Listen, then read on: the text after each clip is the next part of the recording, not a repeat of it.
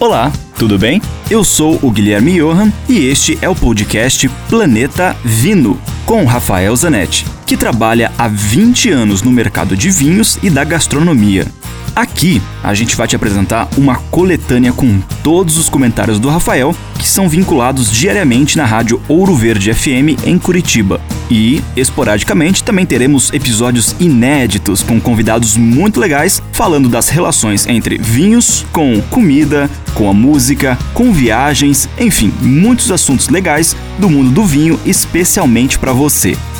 E neste episódio, o Rafael Zanetti vai explicar pra gente o que é um decantador e o motivo de usarmos ele em algumas ocasiões.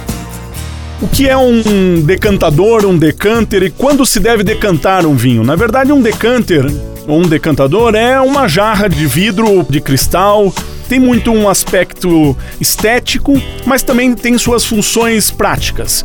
Muitos dos vinhos, sobretudo os vinhos mais velhos, os vinhos tintos mais velhos, eles formam alguns resíduos embaixo.